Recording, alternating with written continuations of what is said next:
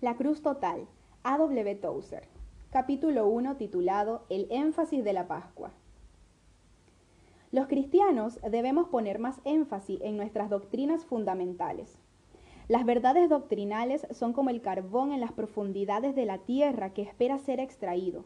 Al extraerse y ser puesto en una cámara de combustión de alguna usina, esa poderosa energía que por los siglos quedó dormida bajo tierra crea luz y calor para que las maquinarias de las fábricas desarrollen una acción productiva. La sola teoría sobre el carbón nunca hizo andar una rueda, ni logró calentar un hogar. El poder tiene que ser soltado para que sea eficaz. En la obra redentora de Cristo se pueden señalar tres eventos cruciales, su nacimiento, su muerte y su ascensión a la diestra de Dios. Estas son las tres columnas principales que sostienen el templo del cristianismo, y sobre ellas descansa toda la esperanza de la humanidad. Todo lo demás que hizo Jesús en su vida terrenal toma significado a partir de estos tres hechos. Es imperativo que creamos todas las verdades de nuestra fe, pero la gran pregunta es dónde poner el énfasis. ¿Cuál verdad en un momento dado debe recibir nuestra mayor atención? En la Biblia somos exhortados a mirar a Jesús, pero ¿hacia dónde debemos mirar? ¿A Jesús en el pesebre? ¿A Jesús en la cruz? ¿A Jesús sobre el trono de gloria? Estas preguntas están lejos de ser académicas, sin embargo, es de gran importancia que tengamos la respuesta correcta. Por supuesto, en un credo universal tenemos que incluir el pesebre, la cruz y el trono. Todo lo que queda simbolizado por estos tres eventos tiene que estar presente en el panorama de la fe, porque todos son necesarios para una comprensión cabal del Evangelio. Ningún artículo de fe de nuestro credo debe ser abandonado ni debilitado, porque cada parte está ligada a otra como si fuera por un vínculo viviente. Pero mientras Toda verdad en todo tiempo debe quedar inmaculada, no toda verdad tiene que ser enfatizada por igual. Nuestro Señor dio tal sentido cuando habló del siervo fiel y justo que a los miembros en la casa. Le sirve la comida y a su debido tiempo. Lucas 12:42. Es decir, las circunstancias y los tiempos que cambian nos obligan a enfatizar ciertas verdades y poner menos atención en otras. María dio a luz a su primogénito, lo envolvió en pañales y lo acostó en un pesebre. Hombres sabios vinieron para adorar al niño. Los pastores quedaron atónitos ante lo que vieron y los ángeles cantaron paz en la tierra y buena voluntad entre los hombres. En su conjunto esta escena es tan encantadora, tan bella y tan tierna que no existe nada parecido en toda la literatura del mundo. No es difícil comprender ¿Por qué los cristianos han puesto tanto énfasis sobre el pesebre con la Virgen de ojos tiernos y el Cristo en forma de niño? En ciertos círculos cristianos casi todo el énfasis cae sobre el niño en el pesebre y aunque parezca comprensible, esta atención no está depositada en el lugar correcto. Cristo nació como bebé para que llegara a ser un hombre y llegó a ser un hombre para dar su vida en rescate por muchos.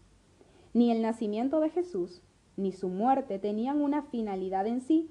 Cristo nació para morir, murió para expiar los pecados del hombre y se levantó de los muertos para justificar a todos los que ponen su fe en él. Su nacimiento y muerte son parte de la historia pasada, pero su presencia en el trono de la gracia no es meramente un hecho histórico, sino algo del presente.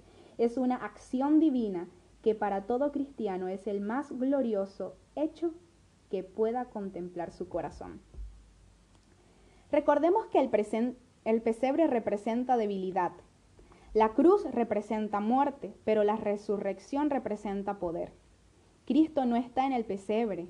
En efecto, en ningún lugar del Nuevo Testamento se nos enseña que el niño Jesús debe ser el objeto de una fe salvadora. El Evangelio que se detiene en el pesebre es un Evangelio falso y no contiene buenas nuevas para nadie. La iglesia que se congrega alrededor del pesebre es una iglesia débil, con ojos empañados, que cree que el sentimentalismo que eso evoca representa el poder del Espíritu Santo. Así como no hay ahora en Belén un bebé en un pesebre, tampoco hay en Jerusalén un hombre colgado sobre una cruz. El hecho de adorar a un bebé en el pesebre o a un hombre colgado sobre una cruz es revertir el proceso redentor de Dios y volver atrás el reloj de sus propósitos eternos. Cuando la Iglesia pone su mayor énfasis sobre la cruz, solo puede haber pesimismo, penumbra y remordimiento sin fin. Cuando un hombre muere con un crucifijo entre sus manos, ¿qué tenemos? Dos hombres muertos en la misma cama, ninguno de los cuales puede ayudar al otro. La gloria de la fe cristiana es el hecho de que Cristo no solo murió por nuestros pecados, sino que resucitó para nuestra justificación. Con gozo debemos recordar su nacimiento, con gratitud debemos reflexionar sobre su muerte, pero la corona de todas nuestras esperanzas está en el hecho de que Cristo resucitó y está a la diestra de Dios Padre. El apóstol Pablo se enorgullecía en la cruz y se negaba a predicar otra cosa que no fuera sobre la cruz. Para él, la cruz representaba toda la obra redentora de Cristo. En sus epístolas, Pablo escribe sobre la encarnación y la crucifixión, pero nunca se detiene en el pesebre ni en la cruz, sino que constantemente lleva nuestros pensamientos hacia la resurrección y luego la ascensión y el trono eterno. Dios me ha dado todo el poder para que gobierne en todo el universo. Mateo 28, 18. Declaró nuestro Señor Jesús resucitado cuando ascendió al cielo. Los primeros cristianos lo creyeron y se esparcieron por todo el mundo para declarar su victoria. Llenos de gran poder, los apóstoles enseñaban que Jesús había resucitado y Dios los bendecía mucho. Hechos 4:33.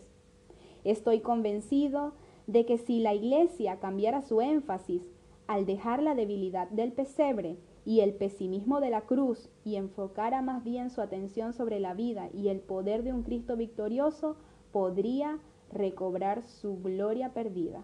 Vale la pena intentarlo.